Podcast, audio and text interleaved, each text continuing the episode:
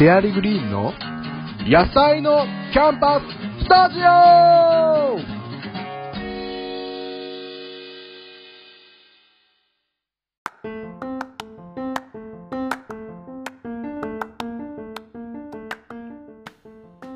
さあ始まりました野菜のキャンバススタジオということでリニューアル第1弾となります。えーなんでこのタイミングかって言いますと、えー昨年末、クラウドファンディングを、え実施しまして、え本当に多くの方に、え応援いただいて、えもう88名の方ですかね、え応援いただいて、えまあ、目標金額の、えー60万を超えて64万、え皆さんから、え応援をいただきました。えそれでですね、まあ、工場さんとも、まあ、やり取りをして、えーどうにかこう定期的にあの製造できるということになりましたので、まあ、正式にこう販売を開始するんですけれども、えーまさに今日、えー今撮ってるのが4月9日、えーなんですけれども、えー EC サイトを、えーオープンするに至りました。ようやくここまで来ましたよと。いうことで、改めてこの、ラジオをですね、復活したいなと思って、やっております。えーというのもですね、まず、まあ、ちょっと日が空いてしまっているので、改めて、え自己紹介からしたいなと思ってるんですけど、えー今話しているのは、えー株式会社シェアリグリーン野菜のキャンバスを、えー販売している会社の、えまあ、代表取締役をやっております、え瀬戸山と言います。え僕はですね、ずっとあの埼玉県の越谷っていうところで、もう8年目、いや、9年目か、9年目に入るんですけど、まあ、小さい畑をやってまして、あの大学3年生の頃からですね、ずっとやってるんですけれども、あのまあ、畑をやり始めたきっかけっていうのが、えーまあ、ラオスという国で、えーまあ、大学生の頃から、あこれは大学1年生からですかね、あのま、教育関連の活動をやっていて、で、えっ、と、ま、今でも、ま、今ちょっとコロナの期間中なんで行けてないですけど、毎年行って、あの主観的幸福感というのを調査するという活動をやってるんですね。まあ、これあの結構キーワードで、あの野菜のキャンバスを作るにあたっても、この主観的幸福主観的幸福感っていう言葉が、まあ、かなりキーなんですけど、これから展開していくこと、まあ、このラジオでももうざっくばらんにお話ししたいと思ってるんですけど、まああのまあ、正直言って野菜のキャンバスってこう、まあ、一つのプロダクトっていうか、まあ、僕としてはコンテンツみたいなイメージであの、まあ、この主観的幸福感を高めるっていうことに対する一つのコンテンツだと思ってるんですよね。でもっと大きく言うといろいろそういうコンテンツを準備していきたいなと思ってますしあのそういうコンテンツが生まれるベースみたいなところ、まあ、コミュニティですかねコミュニティをまあバンバン作っていきたいなっていうのがここからまあ来年末ぐらいにかけてちょっと下準備する段階ではあるんですけれども、あのーまあそのシェアファームスタジオっていうのを作ろうと思ってというか、まあずっと構想していて、えっ、とまあそのね、まあ場の話、これはまあ簡単に言うと、えー街中にある畑をコミュニティファームとして運営していくっていう発想なんですけど、えーまあコワーキングスペースって、まあ都市近郊にあのいろいろあると思うんですよ。で、それのリフレッシュバージョンっていうイメージですかね。そういうリフレッシュバージョンのコワーキングスペースみたいな形の畑を、えーまあ、都市近郊の街中の畑活用して作ろうということなんですけど、まあ、そんなことも今後仕掛けていこうというふうに考えている中で、まあ一つこのコンテンツがね、完成して世の中に出せるっていう、こう、まあ、EC サイトのオープンってまあそういう意味合いかなと思うんですけど、えーそのタイミングでまあちょっとね、改めてメディアをまあ、持ちたいなと思った時に、あのー僕、文章を書くのそんな得意じゃないんですよ。あのー世界観というかね、こう、いろいろ発想は広がるんですけれども、どうしてもこう散らばってしまって、で、話してるうちにこうまとまっていくみたいなのがよくあるので、あの、媒体としてはやっぱり改めてラジオの方が向いてるんじゃないかなということで、あのまたやろうと思いました。で、まあ、定期的にというかね、こう、隙間の時間を見つけて、短くてもいいから、まあ、ラジオでこう発信していくっていうのが一番いいのかなっていうふうに思ってて、まあ、テーマとしては、あの、まあ、その世界観をね、伝えていきたいっていうのもあるので、まあ、例えば、こう、つながりだったりとか、あと、なんか今、今すごくイメージあるのは、まあ、食っていうものを通して、こう、つながりの発信源を作るっていう、えー、イメージなんですけど、例えば野菜のキャンバスだったら、まあ、野菜と蜂蜜でできたクリームでこうお絵かきをして、まあ、美味しいお絵かきをして、あのそのコミュニケーションでこうつながりを広げていくような商品なんですけど、まあ、それもしっかり。あとはさっき言ったシェアファームスタジオだったら、えー、一緒にその食を作るプロセスを共有することで、えー、こう、つながりを育むみたいな、そういうのがね、こう、地域社会の中にこう、ポンポンポンポン生まれてくると、まあ、これまでにはなかった新しい食文化というか、食を通して家族のつながりとか友人関係だけじゃなくて、そういう地域関係も含めてコミュニティが広がっていくんだよっていうのが、まあ、食文化として広がっていくんじゃないかなっていうふうに思っておりますので、そんなことをこのラジオでは発信していきたいなと思っております。はいまあ、今後あのなんかコーナーみたいなこととか、あとはいろいろ関わってくれてる人なんかもゲストに呼んであのやっていきたいなっていうふうに、え考えておりますので、あのー、ぜひ楽しみにしてください。えー、ということで、まあ、あのー、まあ、再開というかね、あの再スタート一発目ということで、まあ、今の現状の共有とか、あとはその、あえて、なんだろうな、ネガティブな部分だけど、こう、今抱えてる、まあ、悩み、これは多分、どちらかというと、スタートアップの、えー、まあ、経営者というか、あのスタートアップの人間として抱えてる悩みの部分っていうところも含めてちょっと共有したいなと思うんですけど、まず現状報告。えー、まず、えー、クラウドファンディング、ね、先ほども言った通り、えー、終えて、まあ、生産体制整いましたと。で、月に1回の生産になっております。で、大体まあ生産数で言うと、まあ、月々250セットぐらい、えー、生産していくような、えー、まあ、流れというかね、仕組みになっていくかなと思うんですけど、あのまあ、一つ単価がですね、一応1100円なので、まあ、今でもあれか、セール中だから980円、まあ、大体1000円っていうふうに計算すると、まあ、月々250個、まあ、どうにか売れれば月25万ぐらいになるのかなと。で、まあ、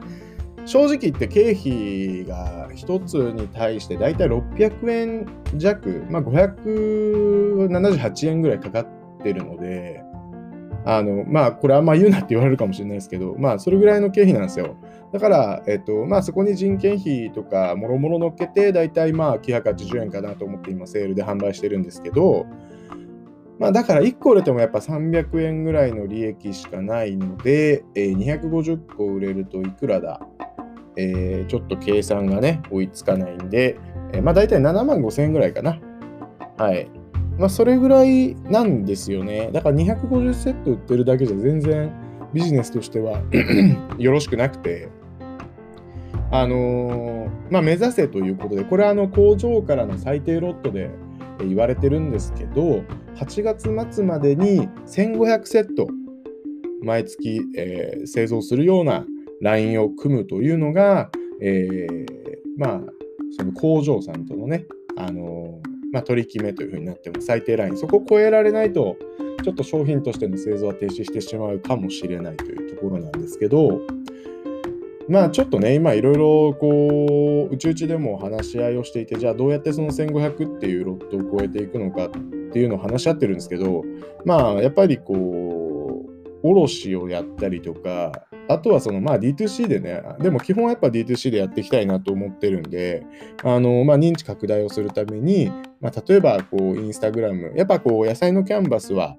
あの食パンにお絵かきをするというものなんで、あのインスタグラムとの相性いいんですよね。だからインスタグラムの、えー、まあ、なんていうのかな、マイクロインフルエンサーの方たちに使っていただくような形でこう広めていくことができればなっていうふうに考えてるんですけど、まあ、あとはこう、ね、よく D2C の世界だとエヴァンジェリストとかね、あの一緒にこう商品を良くしていってくれるような方を、まあ、見つけて、えーまあ、やっていくっていう形が、まあ、よくあるかなと思うんですけど、まあ、それをこう強化していくっていうのは多分、まあ、この4月、5月、まあ、6月ぐらいまで。で、そこからまあ、下準備を終えて、まあ、7月、8月で、こう、まあ、一個こう、バンと行くタイミングを作れればなっていうふうに考えております。まあ、正直言って、あのまあ、僕は畑違いというか、あのまあ、マーケティングって実はあんまりやったことがなくて、あの自分としてはかなり欠落してる部分だなと思ってるんですけど、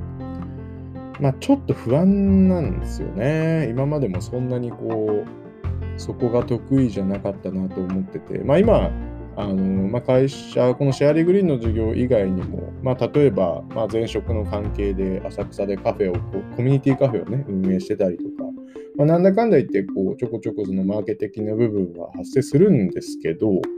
やっぱりちょっと、うん、欠落というかね、ちょっとより、ちょっとこう、足りないなと思ってるんで、そこは、まあ、まあ、自分自身の課題であり、あとは、まあ、分かる人をね、どうこう、一緒に手を取り合っていただけるかっていうところが大事になってくるかなと思うんで、まあ、もしこれ聞いてくれて、野菜のキャンバス一緒に広めたいというふうに言ってくださる方がいれば、ぜひあのご連絡いただければいただければ嬉しいんですけど、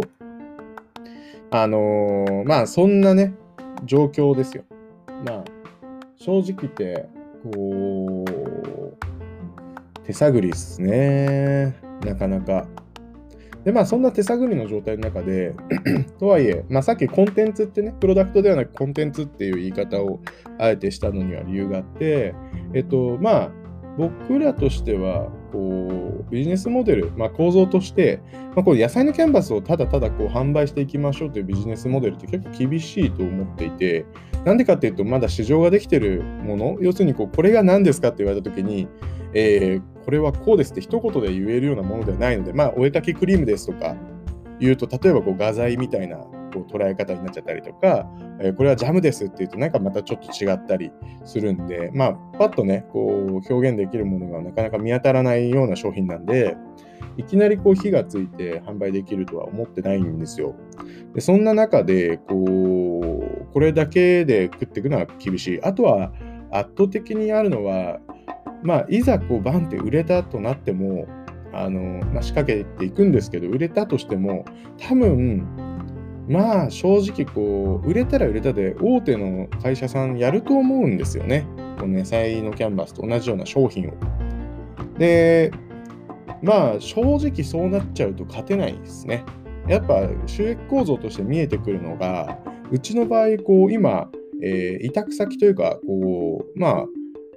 一緒に協力してくださってる会社さんとして3社入ってるんですよ。えー、一つは、えー、野菜のキャンバスの中のクリームをね、あの作ってくれる会社さん。あのまあ細かく言うと野菜に火を通してそれをペースト状にしてそこに野菜のパウダーを混ぜて、えー、蜂蜜と米油とお塩を加えてこう練ってくれる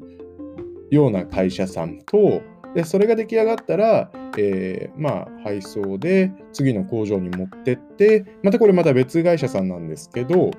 あのチューブにね、こう充填する。充填って、あれですね、わかりますかね？あの、チューブってお尻の部分、えー、お尻っていうのか頭っていうのかわかんないんですけど、こう上を閉じるんですよ、熱で。でそこがもともとチューブ開いてるんですよね。でそこにプシュってあの空気で入れていくんですよ。プシュって。でその作業をしてしてくれる会社っていうのは実はこうかなりあの少なくてあの多分なんか全国に4社ぐらいしかないみたいな話だったんですけど。でそういう会社にこう、まあ、委託して。で、えっ、と、まあ、一本一本入れていただくんですよね。で、それが出来上がったら、えー、まあ、パッケージ会社さんに、えー、まあ、箱とか作ってもらってるんで、えー、まあ、それに今手詰め。で手手発送してるんですけど、まあ、数が増えてきたら多分これ無理なんで、あの、まあ、どっちにしようかなと思ってるのが、一つはま倉庫ですよね。倉庫借りて、そこからま発送していただくような形にするか、まあ、あるいは、えっ、ー、と、まあ、箱の組み立てとか、まあ、発送のところはこっちでラベル作ってデータを送る形にして、えっ、ー、と、就労移行支援施設とかに委託できないかなとかっていうのは、あのまあ、今なんとなく頭に描いているところですね。なので、えっと、そうだな。まあ、どうしてもこう3社入ってきちゃうんですよね。だからこう、その分委託費という総費がかかってしまうので、かなりなんていうのかな、こう、まあ、大きい会社さんがやればね、自社ラインがあるでしょうし、そこに投資もできるから、ぶっちゃけ今980円で3食セット出してるのが多分、まあ、500円以下ぐらいに下手したらなっちゃうんじゃないですかね。まあ、そうなると、いくらうちの商品が無添加ですとか、こう、まあ、いくらこう農家さんからね、こう、まあ、仕入れてるっていうこうエシカルな部分だったりとかっていうのを表現しても、まあ、はっきり言ってば全然売れないことはないと思うんですよ。あのー、それこそファンの方とかがそれまでについてれば。でもやっぱりこう、量販店とかに卸したりしていくっていう流れにはならないんだろうなって、なんとなく思っているので、まあそういう意味でも、まあ、大手の会社さんが参入してきたことを考えると、まあ、プロダクトを売るっていうことだけで生きていくのは厳しいなっていうふうに考えてますね。だから、じゃあ逆に言うと、じゃあなんでコンテンツっていう表現をしたかっていうと、この野菜のキャンバスっていうプロダクト、まあ、あえてプロダクトって表現すると、プロダクトを使って何をするのかの部分を売っていきたいなと思ってるんですよ。まあ、究極言うとこのコミュニティっていう言葉なんですけど、野菜のキャンバスって結構こう食育としては分かりやすいなと思っていて、まあ、食の楽しみ方を実験したりとか、あとはその野菜嫌いをね、あの、まあ、蜂蜜すごい甘くなってるんで、正直味ごまかしてる部分もあるんですけど、あのー、まあ、なんだろうな、野菜嫌いを克服というか、野菜を食べる、まあ、ファーストステップみたいなところで、かなりこう食育としては分かりやすいので、その食育系のワークショップだったりとか、えー、食育というよりかはこう食かけるアートみたいな、その2つの文脈、食育と食かけるアートっていうこう2つの文脈で、あのー、まあ、ワークショップだったり、そういうイベントを組んで、最終的にはそれを入り口としたコミュニティに落とし込んでいくみたいなことがあの、まあ、一番分かりやすいかなと思うんですけど、えっ、ー、と、まあ、僕もともとその、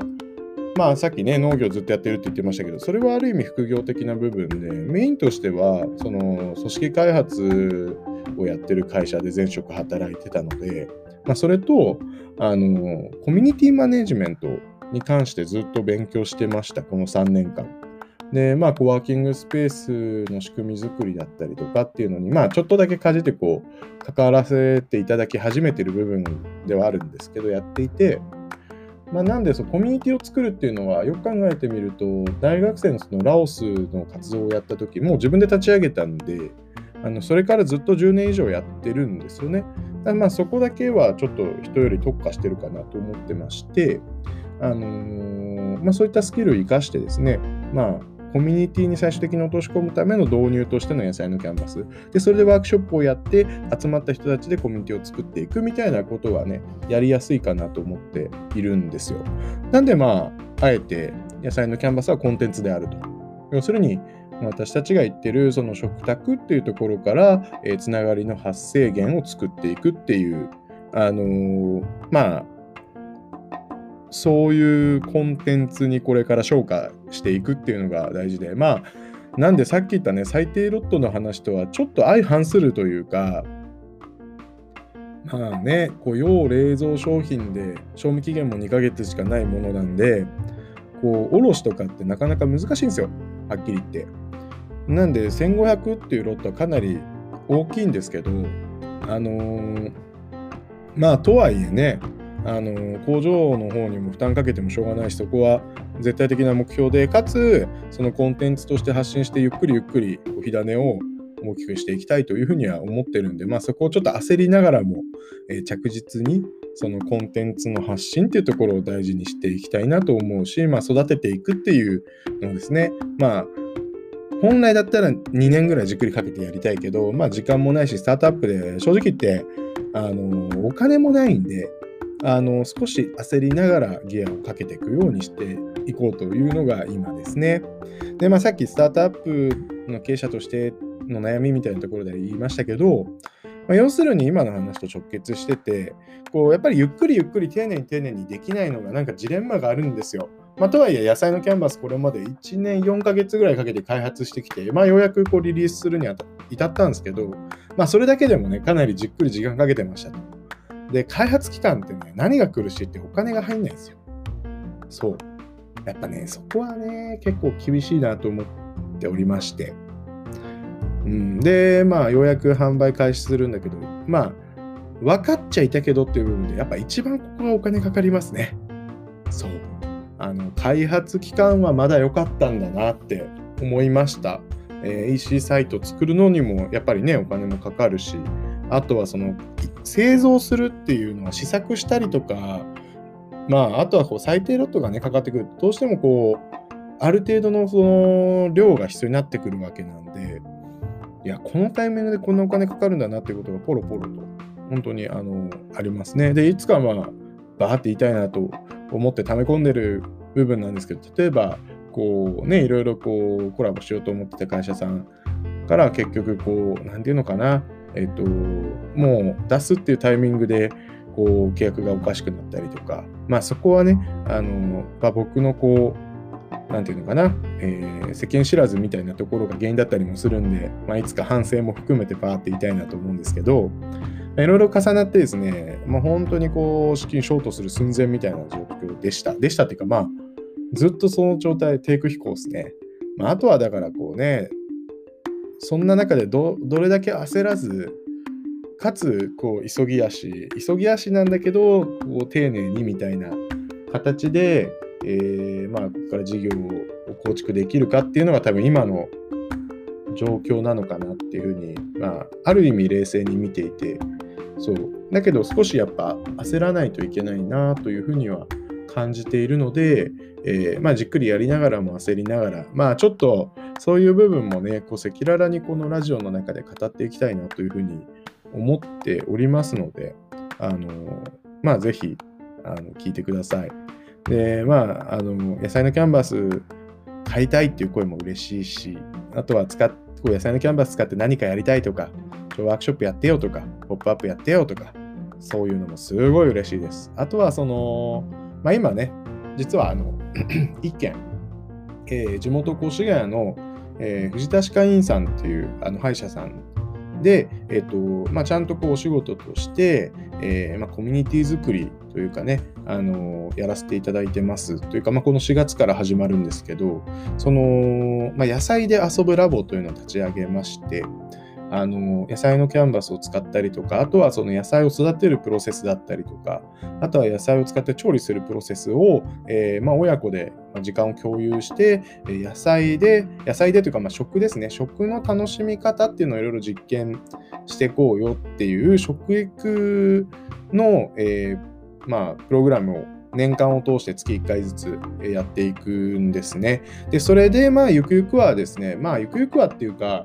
まあ、今年度1回こうそのプログラム走って、えー、まあ来年度からというか、まあ、今年度の途中からですね、まあ、ちゃんとこうコミュニティに落とし込んでいって、まあ、食とかこう子育てに関する、えー、悩みを共有できるようなコミュニティを作っていくっていうのが目的です。なんでかっていうと、歯医者さんってこう、まあ、虫歯になったら行くようなこうネガティブなイメージがあるんですけど、えー、その藤田歯科医院の藤田先生がすごいなと思うのはあの歯医者を治療するための場所ではなくて予防医療の場所として歯医者に通ってもらいたいなっていうのをすごい言ってるんですよね。でそれすごい素敵だと思っててでその予防医療に、まあ、通っていただくためにはやっぱり地域の方々の健康度全体が高くなきゃいけないしあとはその子どもたちの成長っていうところに対するこう寄り添いみたいなものがすごく必要だと。で実はあの、まあ、歯医者ってね全国で見るとコンビニの数より多いって言われてるんでで証券が狭いんですよ。でこう学区より狭いからあのーそういう、こう、なんていうのかな、あそこの歯医者に通ってるっていう接点イコール家が近かったりとか、その住んでる環境が近かったりっていうのもあるんで、コミュニティ化していくには実はこう、共通項が多くていいんですよね。だからその歯医者を中心に、えー、子育てと食の、えー、まあコミュニティっていうところに落とし込む活動を、えー、もう本当に4月の11日が初回なんですけど、えー始めていきますので、まあそんなね、話も。で、正直まだ全然その、参加者の方も増えてはないんですけど、まあ、野菜で遊ぶラボとぜひ PTX で検索していただいて、あのーまあ、オンラインでの参加も可能なんで、ぜひあのご参加いただければなというふうにえー思っております。えまあね、これがちゃんと仕事として案件が増えていけば一番ハッピーなんで、まあ、ぜひですね、そういう、まあ、コミュニティを作っていきたいという会社さんだったりとか、あとはそういうことで悩んでる団体さんなんかもぜひご相談いただければ、あのお力にはなれるかなと思ってます。で、まあそこからね、こう、コンテンツとして、えーどういうメディア媒体を持つのかとか、あとはどういうワークショップを仕掛けるのかとか、あとはその、えーカスタマージャーニーどう作るのかとか、で、ポップアップどう仕掛けるのかとか、あの、お客さんとの関係性をファンファンの状態にどうやってこう、厚くしてそこからメンバーになってもらうのかとか、なんかそこら辺のこう、細かい、